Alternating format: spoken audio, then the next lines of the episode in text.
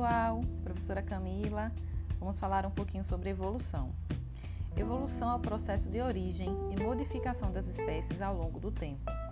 Por muito tempo, acreditava-se na teoria do fixismo, a qual falava sobre a imutabilidade dos seres vivos, ou seja, que os seres vivos foram criados como são hoje e suas formas fixas ao longo do tempo, sem sofrer alterações.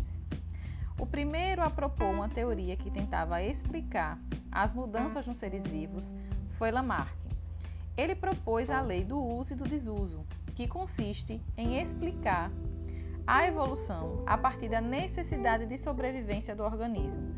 Segundo essa lei, os órgãos ou estruturas mais utilizadas seriam mais desenvolvidos com o passar do tempo, e que órgãos e estruturas pouco utilizados iriam atrofiando, podendo inclusive deixar de ser funcionais. Lamarck afirmou ainda que essas alterações seriam passadas de geração a geração, o que ficou conhecido como transmissão dos caracteres adquiridos. Apesar de toda essa proposição, Lamarck cometeu algumas falhas, e somente com a teoria proposta por Darwin, o conceito de evolução se consolidou.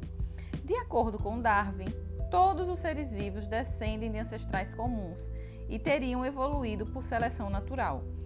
Segundo a seleção natural, existiriam organismos com características distintas e, dentre eles, os que possuíam características melhor adaptadas para um determinado ambiente seriam selecionados, ou seja, os organismos melhor adaptados viveriam mais e teriam maior sucesso reprodutivo, conseguindo passar suas características de uma geração a outra em detrimento daquele organismo cujas características o levaria à morte precoce.